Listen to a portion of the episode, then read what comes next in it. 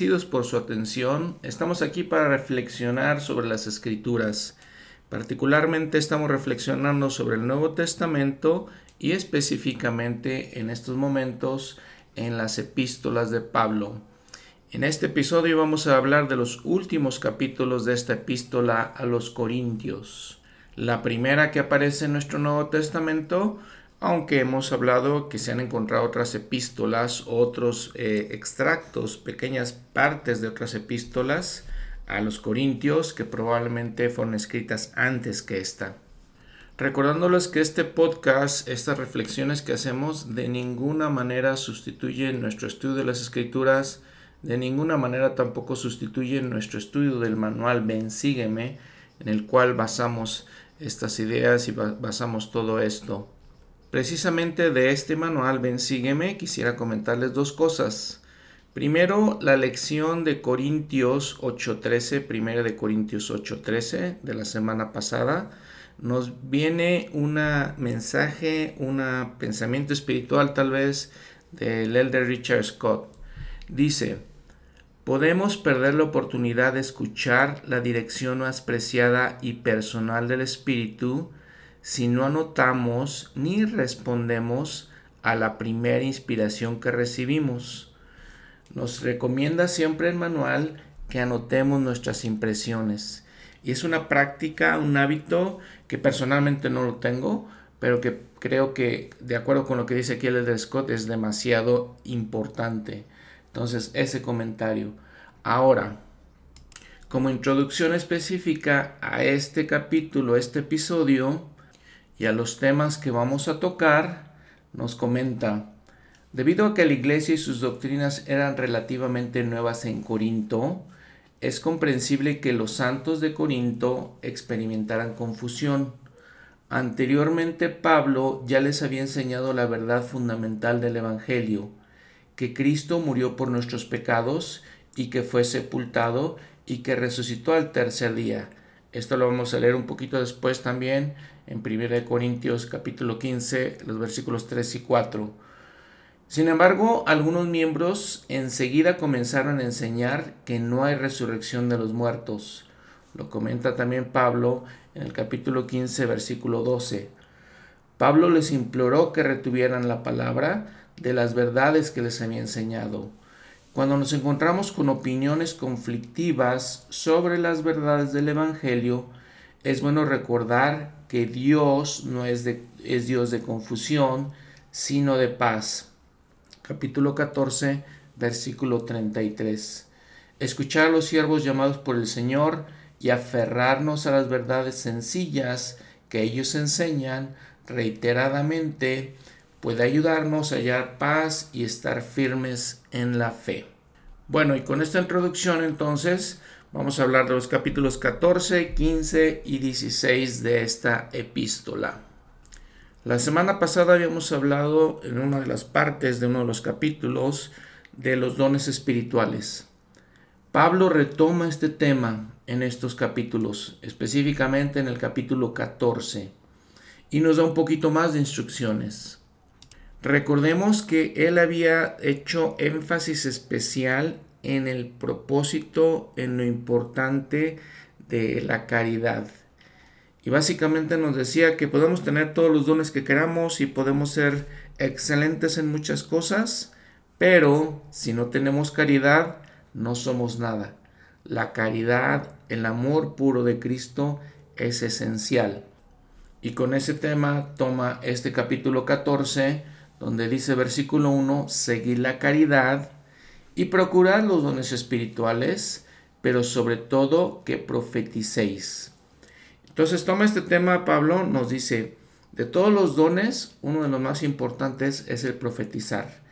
Y nos explica el por qué. Pero primero hay que entender algunos detalles de este don de profecía. Número uno, por ejemplo, en Apocalipsis, Juan el Amado nos da una definición que es vital para que entendamos este espíritu de profecía. Dice en el capítulo 19, versículo 10, porque el testimonio de Jesús es el espíritu de profecía. muy interesante que es la única vez que se menciona este, esta idea en todo el Nuevo Testamento, esta doctrina básicamente. Sin embargo, esta frase se encuentra 18 veces en el libro de Mormón.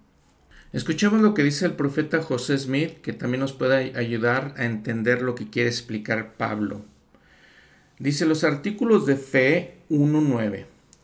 Creemos todo lo que Dios ha revelado, todo lo que actualmente revela, y creemos que aún revelará muchos grandes e importantes asuntos pertenecientes al reino de Dios. Jamás podremos entender las cosas de Dios y de los cielos si no es por medio de la revelación. Podremos espiritualizar y expresar opinios hasta el fin de la eternidad, pero eso ninguna autoridad nos da. La doctrina de la revelación sobrepuja en gran manera la doctrina de que no hay revelación, porque una verdad revelada de los cielos vale mucho más que todas las ideas sectarias que existen. La salvación no puede venir sin revelación. Es en vano que, eh, que persona alguna ejerza su ministerio sin ella.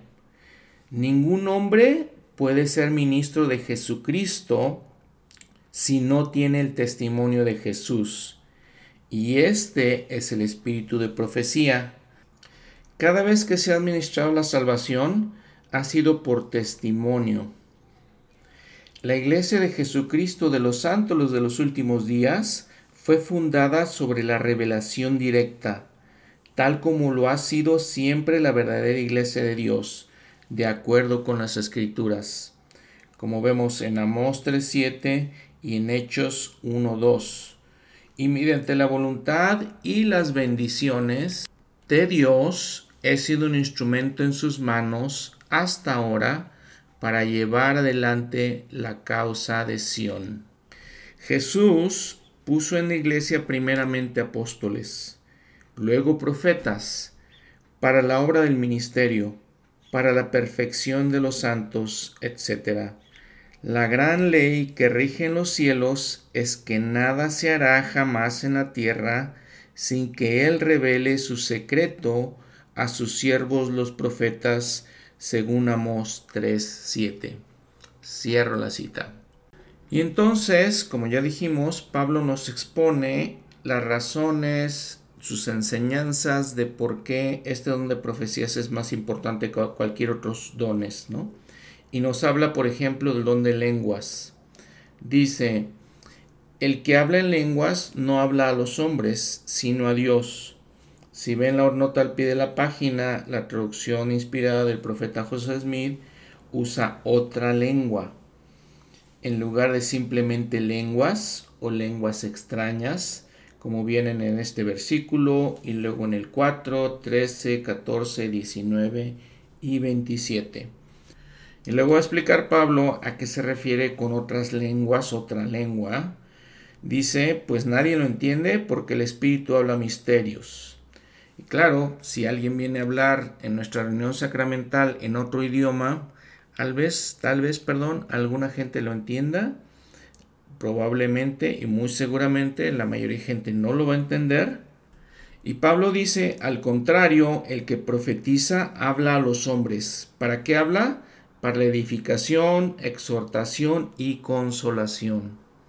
Y permítanme aquí hacer un breve paréntesis, porque aquí el apóstol Pablo está explicando algo esencial que debe de haber en todas nuestras reuniones sacramentales, en todos nuestros discursos, en todos nuestros testimonios, en todas nuestras clases. Todas deben ser con este propósito, edificar, exhortar, consolar. A veces nos dedicamos más bien a regañar más que otras cosas. Por ejemplo, a alguien de nosotros, y me ha pasado a mí, vamos a la iglesia para recibir paz y consolación en nuestras adversidades y estar escuchando regaños, eh, ciertas inclusive instrucciones, no realmente nos edifica. Ahora pensemos en todos los, nosotros los miembros que buscamos eso en las reuniones sacramentales, que buscamos ir a la iglesia para recibir esta consolación. Es algo que deberíamos reflexionar profundamente. Muy bien, ahora dice, el que habla en lengua extraña a sí mismo se edifica, pero el que profetiza edifica la iglesia. Nuevamente, cuando hablamos en otro idioma, no vamos a poder edificar. Y aquí realmente lo que está haciendo también Pablo es que está diciendo que este don de lenguas es hablar en otro idioma, una lengua que no conocemos, una lengua extraña. Les digo, si alguien se pone a hablar francés en nuestra reunión sacramental, dar su, testimonio, a nadie va a edificar, porque la mayoría de las personas no van a entender francés. Así que quisiera que todos vosotros hablaseis en lenguas, pero más que profetizaseis, porque mayor es el que, el que profetiza que el que habla en lenguas, a no ser que las interprete para que la iglesia reciba edificación. Claro que hemos recibido autoridades generales, a los apóstoles, al profeta inclusive, hablando en otro idioma, pero siempre hay alguien que le interpreta. Este traductor oral se le llama realmente intérprete. Entonces por eso está alguien ahí con estas autoridades explicándonos en español lo que están hablando. Y es lo que está diciendo aquí todo esto Pablo, ¿no? ¿Por qué dice que él desea que todos hablemos en lenguas? Pues porque es importante. Si todos pudiéramos hablar tal vez inglés, podríamos escuchar las palabras del profeta directamente, sin que alguien las interpretara. Porque puedo decirles por experiencia propia que hay momentos en que es difícil eh, externar el sentimiento, el mensaje correcto en otro idioma, aunque en todo esto Claro que podemos creer y pensar, y debemos hacerlo, de que el Espíritu Santo les ayuda a estos intérpretes a expresar los sentimientos del profeta, por ejemplo. Así también tenemos un intérprete en las conferencias generales. A continuación nos dice Pablo, ahora pues hermanos, si yo voy a vosotros hablando lenguas, y tenemos que recordar que Pablo hablaba varias lenguas, varios idiomas, hablaba su este, idioma natal, el hebreo, el arameo, hablaba griego, probablemente latín. Entonces, bueno, él dice, si llego a vosotros hablando lenguas, ¿qué os aprovechará si no os hablo con revelación o con conocimiento o con profecía o con doctrina? Y aquí nos indica exactamente la importancia de tener este don de profecía porque entonces hablamos con conocimiento, con doctrina, hablamos con revelación, de acuerdo también a lo que leímos del profeta José Smith que nos está enseñando. En el versículo 10 explica nuevamente qué es el don de lenguas. No es hablar cosas extrañas, aquí lo está especificando. Dice, tantas clases de idiomas hay quizás en el mundo, quizá en el mundo, y ninguno carece de significado. Pero si yo no entiendo el significado de las palabras, seré como extranjero para el que habla, y el que habla será como extranjero para mí. Pues sí, nuevamente, si no entendemos el idioma que el orador está hablando, pues no tiene ningún sentido que estemos allí. No tiene ningún sentido más bien que ese orador hable en otro idioma que no es el nuestro. Y explica nuevamente que si anhelamos dones espirituales, los procuremos para que en nosotros abunden y que sean para la edificación de la iglesia. Muy importante para reflexionar. Si buscamos dones espirituales y los podemos buscar y se nos invita, se nos, exhorta a buscarlos, hagámoslo para que sean para la edificación de la iglesia. Ahora, Pablo ha estado hablando de todo esto, de los dones espirituales, de la importancia de tener este espíritu de profecía, este testimonio, y invita a todos a obtener estos dones, obtener este, específicamente este espíritu de profecía, y lo invita a hombres y a mujeres. Pero luego en el versículo 34 y 35 dice algo completamente diferente si lo quieren pensar. Dice, vuestras mujeres callen en las congregaciones, porque no les es permitido hablar, sino que estén sujetas, como dice también la ley. Y si quieren aprender algo, pregunten en casa a sus maridos, porque es indecoroso que una mujer hable en la congregación. Estos dos versos están completamente fuera de contexto, van completamente eh, en sentido opuesto a lo que ya había enseñado Pablo. De hecho, hemos hablado de mujeres que eran parte del ministerio, que trabajaban junto con Pablo y los demás apóstoles y sus demás compañeros de Pablo predicando el Evangelio. Por ejemplo, hay 30 mujeres que se nombran en el Nuevo Testamento. También podemos contar que 20 veces Pablo invita a las mujeres a participar y hablar. Entonces estos dos versículos están completamente, les digo, fuera de contexto. Y la verdad es que es un poquito peligroso esto porque le está diciendo a las mujeres que se sometan a los maridos. Y ha sido una tradición que por siglos, por años, ha, llegado hasta nosotros, hasta nuestros tiempos todavía. Pero, ¿fue Pablo el que dijo esto? Lo más seguro es que no. Hay personas expertos en textos antiguos que precisamente se dedican a estudiar estas cosas y entonces buscan encontrar quién dijo qué. Claro que cuando, por ejemplo, yo hablo, yo tengo mi manera de hablar, ustedes tienen su manera de hablar, tenemos ciertas maneras de decir cosas, ciertas cosas. Es lo mismo cuando escribimos. Entonces, estos especialistas en textos buscan eh, entender cómo se escribía a alguien, cómo hablaba alguien. Y nos dicen que probablemente esto no era parte del texto original. Estos dos versículos en específico no, van en contra de lo que estaba hablando Pablo. Entonces, no podemos, eh, eh, no podemos creer o no creen estos especialistas expertos que esto venga de Pablo. Probablemente alguien agregó estas ideas después de que ya estaba escrita la epístola.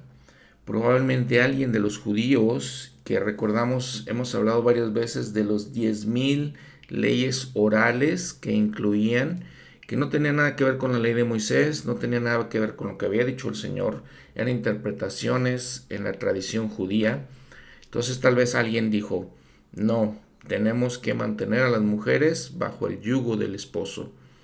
Y les digo, nos ha afectado demasiado.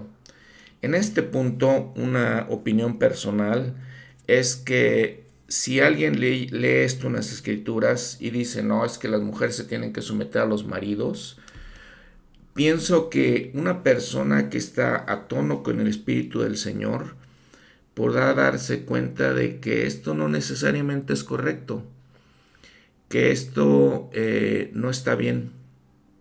Y el espíritu mismo le puede decir, no, no podemos decir que las mujeres se sometan a los maridos, que las mujeres se sometan al hombre. Es incorrecto pensar de esa manera, aunque alguien lo encuentre en las escrituras. Entonces, por eso es importante tener un testimonio, buscar y hallar, preguntar y recibir respuestas, tocar. Necesitamos entender estos principios. Por eso tal vez Pablo dice en su siguiente epístola a los Corintios, 2 de Corintios 3:6, porque la letra mata, pero el espíritu vivifica. Entonces si nos movemos por el espíritu podemos entender que estas cosas son erróneas. Este, estos puntos que dicen no, Debemos eh, someter a las mujeres, subyugarlas de alguna manera. ¿Y qué ha afectado, les digo, pues nuestra cultura de muchas maneras, ¿no? Equivocadamente, malamente. Y la reflexión básica es, busquemos el Espíritu Santo. No nos apeguemos a normas culturales erróneas. Busquemos al Espíritu, pensemos como lo haría Jesucristo, como lo haría nuestro Padre Celestial. Y no lo podemos lograr más que tratando de ser como ellos. Y de hecho, otras traducciones de la Biblia, por ejemplo, en el versículo 39, donde dice, así que hermanos, procurad profetizar y no impidáis el hablar en lenguas. Otras versiones de la Biblia, otras traducciones dicen hermanos y hermanas. Otra vez contradiciendo todos estos versículos 34 y 35, ¿no? Entonces, bueno, también entendiendo que esto es lo que nos dice el texto griego. En idioma griego es lo que dice. Ahora, más importante que esto es la traducción del profeta José Smith. Vean las notas al pie de la página 34A y B y 35A. cambia esa palabra que dice hablar, no les es permitido hablar, la cambia por gobernar. Y luego también el 35, cuando dice eh, es indecoroso que una mujer hable, la cambia por gobierne, lo cual ya nos da otro sentido completamente diferente. De hecho, en toda la epístola Pablo habla mucho de la autoridad. Probablemente algunas mujeres querían tomar la autoridad. Y este, un especialista en las escrituras también, el doctor Gordon Fee, comenta él que de acuerdo con el texto en griego, no se les manda que eh, obedezcan, sino se les pide más, o, más bien que se sometan voluntariamente a la ley y la práctica de la iglesia. Ahora, de todas maneras, ya en el Evangelio restaurado, recibiendo el profeta José Smith las verdades ya puras de parte del Señor directamente, dice por ejemplo Doctrina y Convenios 25.7, si recuerdan esta, este, todo este eh, sección de Doctrina y Convenios 25 se dirige a M. Smith, a su esposa, le dice, y serás ordenada por su mano para explicar las escrituras y para exhortar a la iglesia, de acuerdo con lo que, eh, que te indique mi espíritu. Le está diciendo que tiene que va a hablar, que va a ser parte de la iglesia, de las enseñanzas de la iglesia. Muy bien, en el siguiente capítulo entonces hablamos de otro tema. Y tal vez eso, este capítulo 15 de Primera de Corintios es uno de los más importantes en relación con la resurrección del Salvador y lo importante que es esta doctrina en nuestra teología, lo importante que es esta doctrina en el Evangelio. El apóstol Pablo dice, Además os declaro, hermanos, el Evangelio que os he predicado, el cual también recibisteis, en el cual también perseveráis. Por el cual asimismo, si retenéis la palabra que os he predicado, sois salvos, si no creísteis en vano. Entonces vuelve a declarar, dice, a ver, este es el Evangelio que, los que, les he declarado, y empieza con esto. Porque primeramente os he enseñado lo que asimismo recibí. Primero, que Cristo murió por nuestros pecados conforme a las escrituras. Entonces, obviamente, el núcleo de todas nuestras creencias, la esencia de todas nuestras creencias, es la expiación de Jesucristo. Murió por nuestros pecados. Después, parte de esa expiación esencial es y que fue sepultado y que resucitó al tercer día conforme a las escrituras y que apareció a Cefas y después a los doce. Y recordamos lo que hemos visto en otros episodios, que el Señor se apareció varias veces después de ser resucitado a varias personas. Y aquí deberíamos incluir a la primera persona que se le apareció después de su resurrección, María Magdalena. Y ahí el Señor nos está mandando un mensaje de la importancia de las mujeres en el Evangelio. Entonces varias veces se aparece, lo dice, lo dice aquí Pablo, Dice, en alguna vez apareció más de 500 hermanos a la vez, de los cuales muchos viven aún, otros ya duermen. También dice, apareció a Jacobo o Santiago y después a todos los apóstoles. Y al postrero de todos, como a uno nacido fuera de tiempo, se me apareció a mí, porque yo soy el más insignificante de los apóstoles. Y Pablo inclusive dice, no soy eh, digno de ser llamado apóstol porque perseguía la iglesia de Dios. Pero por la gracia de Dios soy lo que soy. Y su gracia no ha sido en vano para conmigo. Antes bien he trabajado más que todos ellos, aunque no yo, sino la gracia de Dios que está conmigo. Entonces vean, les establece los principios fundamentos de su predicación les establece los fundamentos de la iglesia. Esta es la creencia, esta eh, doctrina tan importante de la expiación de Cristo que incluye que pagó por nuestros pecados y que fue resucitado.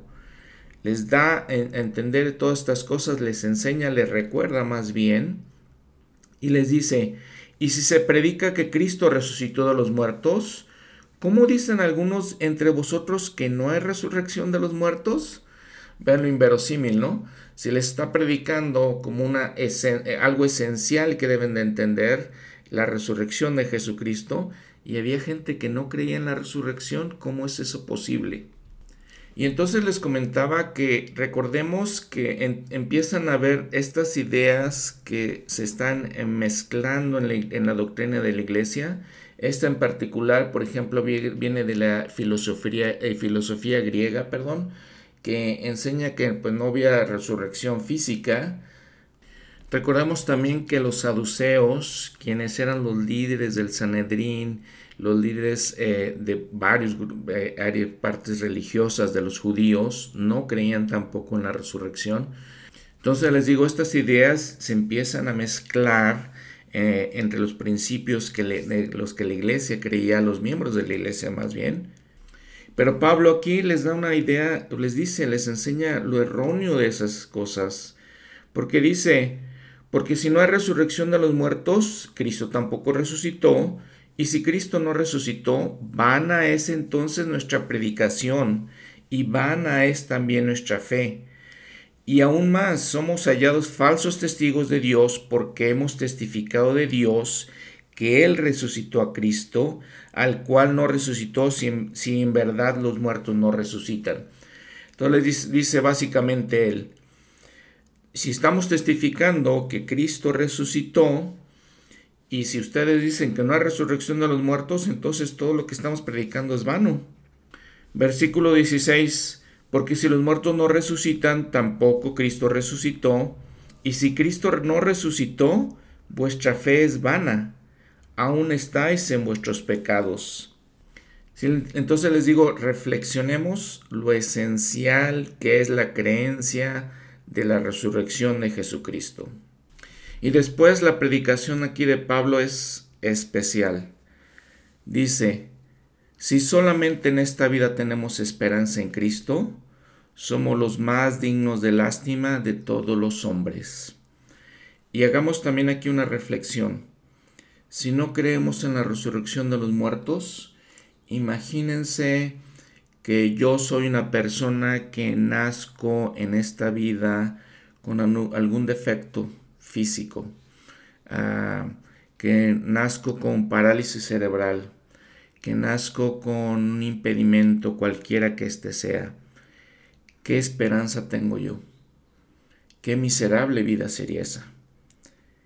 Pero Pablo dice, pero ahora Cristo ha resucitado de entre los muertos y llegó a ser primicias de los que durmieron. Imagínense de verdad qué tan profunda es esta enseñanza. Todos aquellos que nacemos con algún impedimento físico de otro tipo, que batallamos en nuestra vida con algún problema eh, emocional, mental, eh, de otra, de cualquier índole, tenemos la esperanza de que vamos a morir y debido a que Cristo resucitó, nos da ese don gratis a todo el género humano que vamos a resucitar. Y dice alma, el alma será restaurada al cuerpo y el cuerpo al alma. Sí, y todo miembro y coyuntura serán restablecidos a su cuerpo. Sí, ni un, cabezo, un cabello perdón, de la cabeza se perderá sino que todo será restablecido a su propia y perfecta forma. Alma capítulo 40, versículo 23. Imagínense esto, ¿no? Les digo lo profundo de esto, la reflexión, lo grandioso, lo maravilloso que es esta doctrina. Que ni todas las religiones ni todas las iglesias la tienen, pero para nosotros, miembros de la Iglesia de Jesucristo, es una doctrina esencial. Aquí lo está explicando Pablo. Dice él, porque por cuanto la muerte entró por un hombre, por Adán, también por un hombre la resurrección de los muertos, Jesucristo, porque así como en Adán todos mueren, así también en Cristo todos serán vivificados recalcando otra vez, restablecidos a su propia y perfecta forma. Todos los que hemos sufrido o sufrimos alguna imperfección, algún impedimento, les digo, físico, moral, emocional, espiritual, vamos a ser restablecidos a nuestra propia y perfecta forma. Cada uno dice en su debido orden. Cristo las primicias, Él fue el primero, luego los que son de Cristo en su venida, entonces vendrá el fin, cuando entregue el reino al Dios y Padre, cuando haya abolido todo imperio y, todo, y toda autoridad y todo poder, porque es menester que Él reine hasta que haya puesto a todos sus enemigos debajo de sus pies. Y el postrer enemigo que será destruido es la muerte. Y entonces también tenemos que reflexionar en que si hemos perdido a un ser muy querido, algo que nos ha causado angustia, obviamente, pesar, sufrimiento, a esa persona la vamos a ver otra vez en su forma, forma perfecta. Imagínense que nos veamos los unos a los otros, todo el género humano, nuevamente en nuestra forma perfecta. Maravillosa y gloriosa doctrina, ¿no creen? Ahora Pablo les hace otra pregunta muy importante. Dice, ¿cómo es que no creen en la resurrección de los muertos, pero se bautizan por los muertos? Aquí vemos entonces que e, era la práctica, pero les dice, ¿cómo, cómo ustedes no creen, pero hacen esta práctica? Le dice en versículo 29, de otro modo, ¿qué harán los que se bautizan por los muertos si en ninguna manera los muertos resucitan? ¿Por qué pues se bautizan por los muertos? pregunta. Hay evidencia del bautismo por los muertos, inclusive en, de fuentes exteriores a la Biblia. Existe la evidencia entonces que esta ordenanza se enseñaba y se practicaba entre los primeros cristianos aún en un libro que es católico romano, que es el comentario bíblico de Jerome, admite que en los primeros, los primeros cristianos, en Corintio, por ejemplo, dice que realizaban bautismos en nombre de las personas, amigos, eh, parientes, eh, que no eran cristianos y que habían muerto. Y esperaban que este bautismo vicario les asegurara la redención de Cristo. Y muchas personas, muchos eh, estudiosos de las escrituras fuera de la iglesia admiten que esta es una explicación válida. El doctor Edgar Goodspeed, un traductor de la Biblia, un estudioso renombrado que no era miembro de la iglesia, tuvo una entrevista con el doctor Chisman, que era profesor de la Universidad de Brigham Young. Entonces el profesor Chisman le hace ciertas preguntas. Le dice, la escritura que encontramos en 1 Corintios 15, 29 está traducida correctamente, de la misma manera que la encontramos en la Biblia. Y el doctor Guspid dijo, básicamente sí. Y entonces le vuelvo a preguntar, ¿entonces cree que el bautismo por los muertos era practicado en los tiempos de Pablo? Definitivamente sí. La iglesia a la que usted pertenece lo practica en estos momentos, ahorita, ahora en estos tiempos. El doctor Guspir dijo no. ¿Piensa usted que debería ser practicado en, este, en esta época? Y le dice el doctor Guspir, la razón por la que no lo practicamos es que no sabemos lo suficiente acerca de eso. Si supiéramos, lo practicaríamos.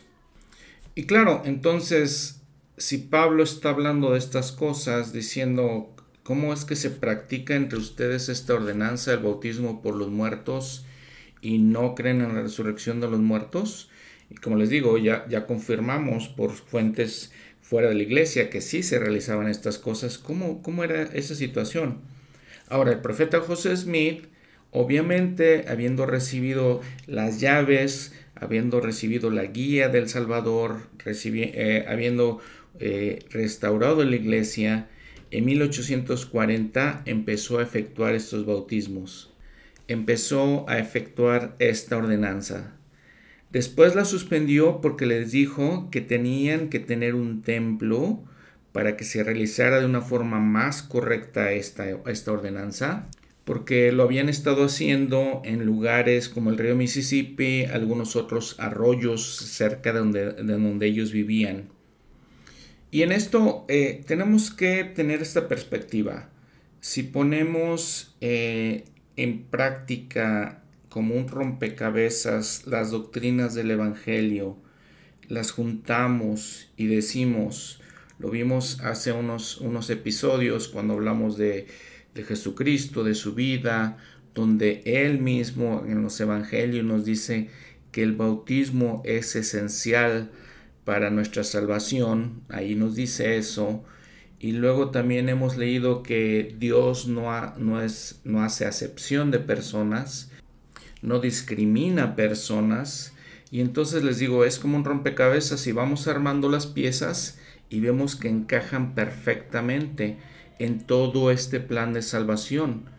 Y entonces entendemos, a ver, y bueno, ¿qué pasa con todas las personas que no han conocido del Señor, no han escuchado el Evangelio? Pero también hablamos que en el, en el periodo entre que el Señor muere crucificado y luego resucita, pasan esos tres días, y hablamos que Él va a organizar las huestes celestiales para predicar el Evangelio a todas aquellas personas que no lo escucharon y entonces decimos, bueno, se tienen que bautizar, ¿no? De acuerdo con lo que el Señor mismo dice, de acuerdo con las doctrinas mismas que encontramos en la Biblia. Entonces, les digo, ponemos todas esas piezas en su, en su lugar correcto y vamos a ver cómo embonan perfectamente. Y entonces entendemos lo que está diciendo Pablo.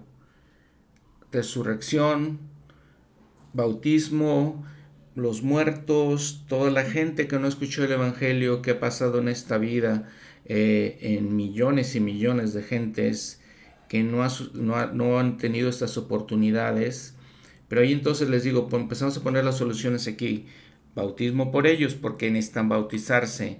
Y entonces pueden escuchar el Evangelio en el mundo venidero. Y todo encaja perfectamente. Otra cosa que encaja ahí muy importante es la importancia de registros, la importancia de la familia además. Si aprendemos que nos salvamos y llegamos a la presencia de Dios como familias y eso nos lleva al grado más alto, entonces les digo, todas esas cosas se embonan correcta y perfectamente.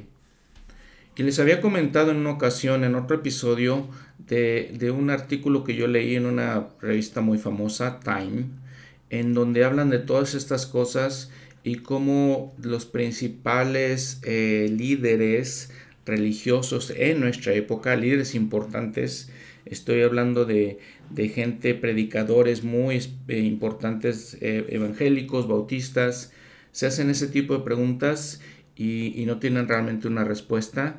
¿Qué pasa con toda esta gente, todos esos miles de millones que no han recibido el Evangelio, que no... Si por ejemplo pensamos, bueno, si el Evangelio nada más se predicó en una parte pequeña del mundo, la Tierra Santa, Palestina, y aunque se llevó a otros lugares, pero ¿qué pasa con toda la demás gente? Y aquí encontramos todas las respuestas, les digo, en el Evangelio restaurado de Jesucristo es claro, lo enseñó el profeta José Smith y por eso en principios de la restauración hizo estas ordenanzas.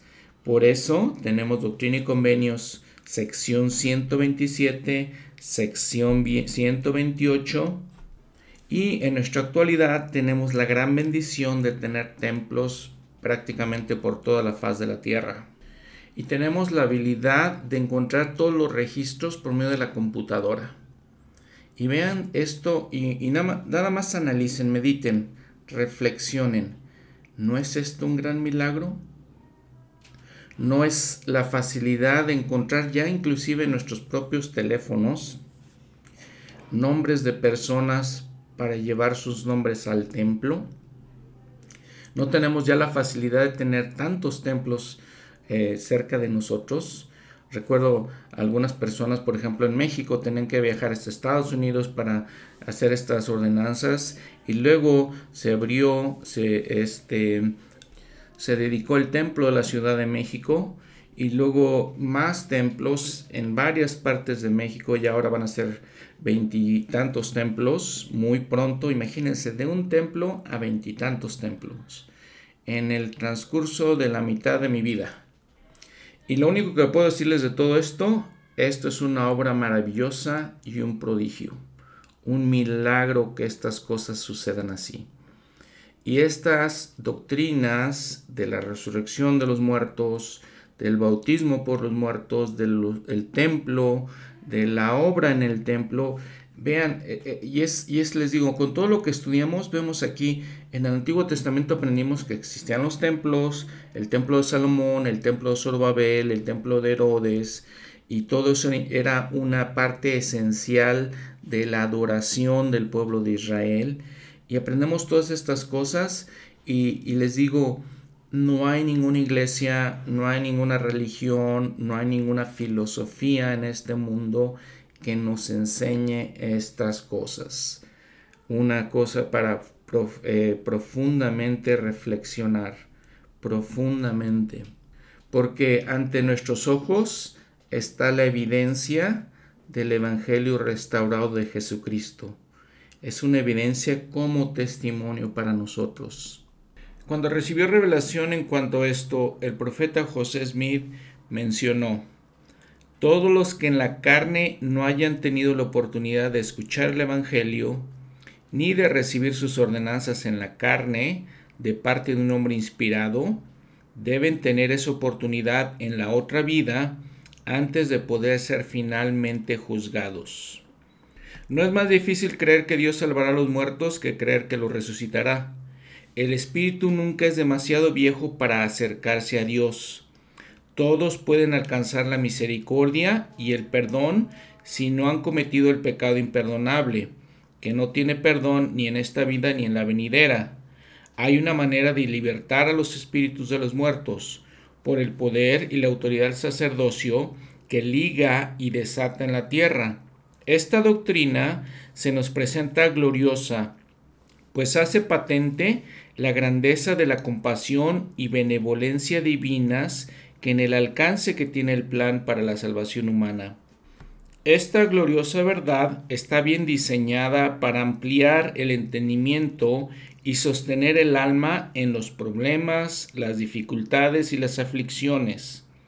Para ilustrarlo, vamos a poner el caso de dos hombres, hermanos, igualmente inteligentes, instruidos, virtuosos y amables, que obran con rectitud y con buena conciencia hasta donde han podido discernir sus deberes en el turbio arroyo de la tradición o en la borroneada hoja del libro de la naturaleza. Uno de ellos muere y es sepultado, sin haber oído jamás el Evangelio de la reconciliación.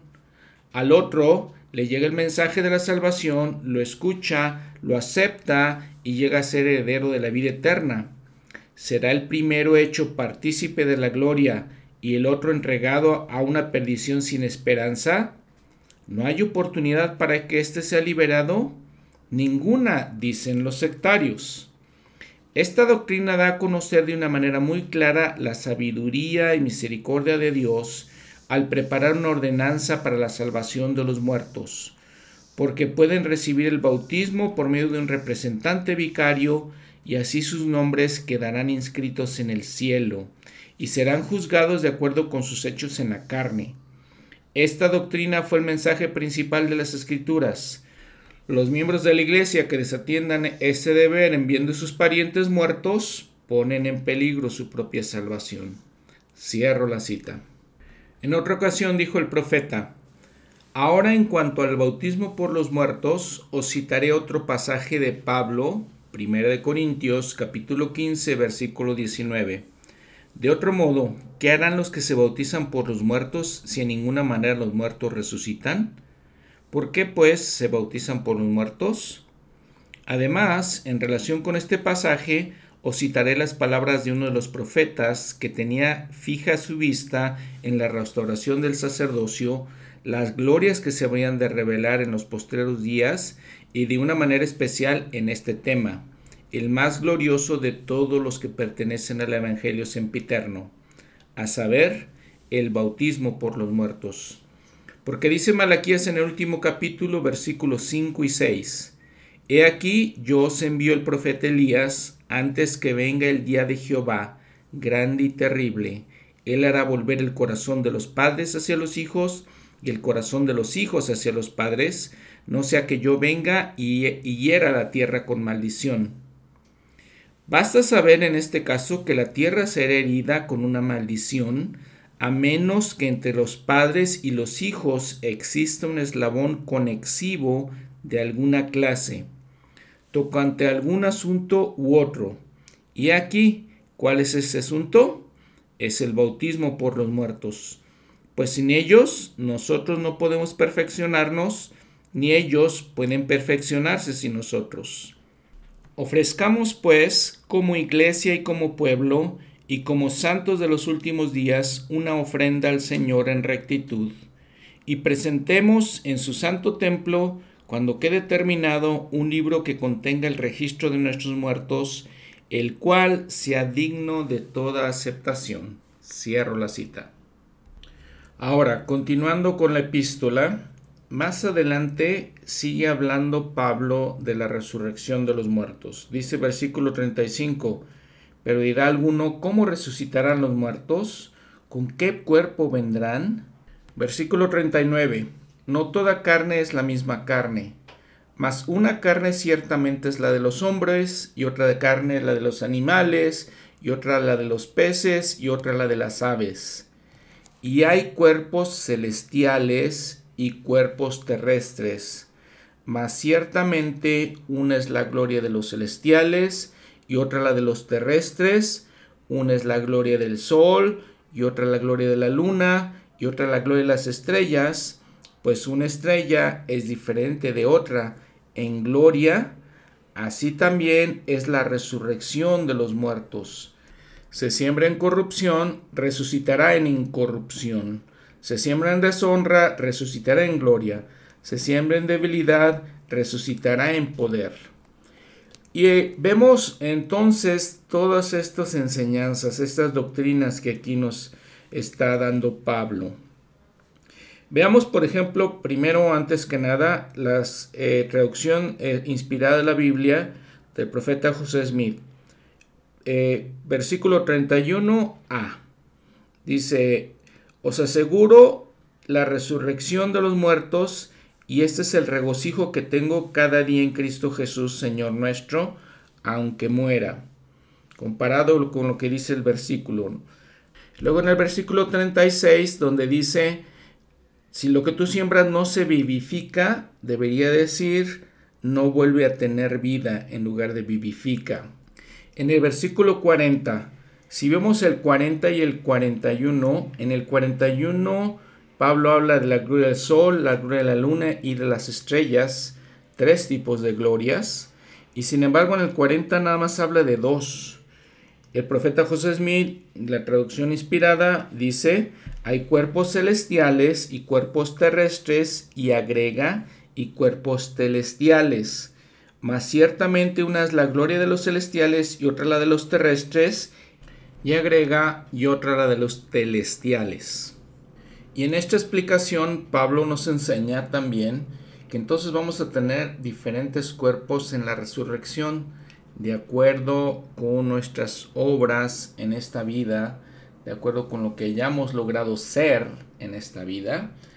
Por ejemplo, el, el Elder Bruce Ramakonki dice, hablando de los cuerpos celestiales, y ya vimos que van a, vamos a tener en la resurrección diferentes tipos de cuerpos. Por ejemplo, los celestiales dice, por obediencia a la ley celestial, los hombres obtienen cuerpos celestiales, cuerpos que son santificados por el Espíritu. Se vuelven nuevas criaturas del Espíritu Santo, Santo habiendo nacido otra vez. Sus cuerpos renovados son tan diferentes de los cuerpos aún en la carne, como son de diferentes entre sí los cuerpos de varios animales, aves y peces. Eso fue lo que leímos en, los versículos anteriores. Los que hayan ganado un cuerpo celestial volverán a recibir en la resurrección el mismo cuerpo que fue el cuerpo natural. Es decir, que sus cuerpos serán inmortalizados y entonces serán admitidos en el reino celestial. Con los cuerpos terrestres, el Conqui explica básicamente lo mismo, Nada más un detallito que creo que se ayuda, ayuda a entenderlo mejor. Dice, al obedecer la ley terrestre, los hombres desarrollan cuerpos y espíritus terrestres, condicionándose de esta manera a ser cambiados en la resurrección a la gloria terrestre que se halla en el reino terrestre. Entonces nuestros cuerpos van a ser cambiados de acuerdo otra vez con nuestras obras y van a estar preparados para recibir la gloria que vayamos a merecer. Y nuevamente, dice el McConkie, los cuerpos serán diferentes unos de otros de la misma manera que los cuerpos de carne difieren entre sí. Y aquí otra vez un punto muy importante es que por medio de la restauración sabemos estas cosas y entendemos las escrituras, entendemos el Nuevo Testamento, entendemos lo que habla Pablo, nos confirma una cosa con la otra. La restauración nos confirma el Nuevo Testamento, el Nuevo Testamento nos confirma la restauración y estas enseñanzas realmente nadie en el mundo cristiano y obviamente tampoco en otras religiones entienden estas cosas, pero aquí le está explicando Pablo de una manera bastante clara. Y la verdad es que aquí los invito a todos a leer detenidamente todo este capítulo, porque también nos habla Pablo de lo que va a pasar en el milenio. Dice en versículo 51, He aquí, os digo un misterio, no todos dormiremos, pero todos seremos transformados en un momento, en un abrir y cerrar de ojos, y al, sonar la trompeta final, entonces está hablando del milenio, porque se tocará la trompeta y los muertos serán resucitados incorruptibles, y nosotros seremos transformados. Porque es menester que esto corruptible se haya vestido de incorrupción y esto mortal se, se vista de inmortalidad. Y luego menciona algo muy especial. Versículo 55. ¿Dónde está, oh muerte, tu aguijón? ¿Dónde, oh sepulcro, tu victoria? El aguijón de la muerte es el pecado y el poder del pecado la ley. Mas sean dadas gracias a Dios, que nos da la victoria por medio de nuestro Señor Jesucristo. Así que, amados hermanos míos, estad firmes y constantes, creciendo en la obra del Señor siempre, sabiendo que vuestro trabajo en el Señor no es en vano. Increíbles palabras de Pablo, ¿no? Todas las enseñanzas, las doctrinas, lo, lo especial que es todo y hermoso que son todas estas cosas. Ya en el capítulo 16 habla de otro principio que practicamos nosotros en la iglesia de Jesucristo, de la iglesia restaurada, eh, que habla de las ofrendas. Dice, en cuanto a la ofrenda para los santos, haced vosotros también de la manera que ordené en las, en las iglesias de Galacia. Y entonces les explica cómo se debe utilizar esta contribución de bienestar, el programa de bienestar que existía desde la, iglesia primitiva y que obviamente fue restaurada también en nuestros tiempos. Algo importante dice otra vez en el versículo 13 de este capítulo 16, velad, estad firmes en la fe, portaos varonilmente y sed fuertes, todas vuestras cosas sean hechas con caridad. Ya al final del capítulo dice en el versículo 22, el que no ama al Señor Jesucristo sea anatema, maranata. La nota al pie de la página nos dice que Pablo está hablando en su idioma natal, arameo, y significa el Señor viene o ven, oh Señor.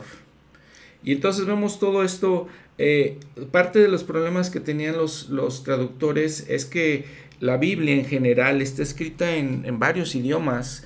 Hemos hablado del idioma original del pueblo de Israel, que era el hebreo. Vimos que después que regresaron de la diáspora, eh, de que estuvieron exiliados, regresaron y empezaron a hablar arameo y eran muy influenciados por los griegos. Vimos que el mundo griego influenciaba todo y entonces también hablaban griego. Entonces todos son los problemas. Por ejemplo, anteriormente vimos eh, una, la historia de cuando Pablo habla de la resurrección y dice que el Señor se apareció a Cefas. Cefas es el nombre arameo, en arameo, de Pedro. Entonces todas esas cosas muy interesantes. Una vez más, muchas gracias por escuchar este podcast. Eh, es, un, pues es una bendición para mí poder compartir esto con ustedes, donde espero que ustedes aprendan. Yo aprendo mucho estas cosas y las reflexiones, el estudio un poco más a profundidad Nuevamente recalcando, esto no sustituye nuestro estudio del manual, nuestro estudio directamente de la escritura, nuestra lectura de las escrituras. Les agradezco mucho porque ya llegamos a otros continentes. Básicamente lo que veo en nuestro en el análisis de datos que me da el sistema, ya también hay alguien que lo escucha en África y alguien que lo escucha en Australia. También alguien que lo escuche en Japón, Kasukabe, Japón, que no sé si lo había mencionado alguna vez, y también en Francia, Estrasburgo, Francia. Los Países Bajos y Dinamarca. Y ya son más de 3.000 los que las personas que lo han escuchado. Si tienen algún comentario y alguna crítica también, me pueden mandar un correo a escrituras@mail.com. Nos vemos la próxima semana con la segunda epístola a los Corintios.